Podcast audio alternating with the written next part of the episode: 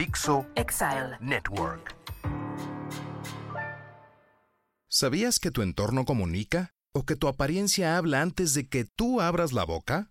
La realidad es que todos mentimos. Y el que te diga que no miente, ¿qué crees? Está mintiendo. Hola, soy Bárbara Tijerina. Bienvenidos a Lenguaje sin Palabras, el podcast en el que hablamos de todo acerca de la comunicación no verbal. Como decía Freud, es más fácil mentir con las palabras que con el cuerpo. Si tomamos en cuenta que de todo lo que expresamos, solo 7% son las palabras y el 38% es el paralenguaje, el tono de voz, la velocidad al hablar, el ritmo, todo eso que expresa la voz. Y el otro 55% es el lenguaje corporal.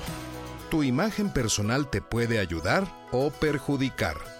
Bienvenidos a Lenguaje sin Palabras con Bárbara Tijerina.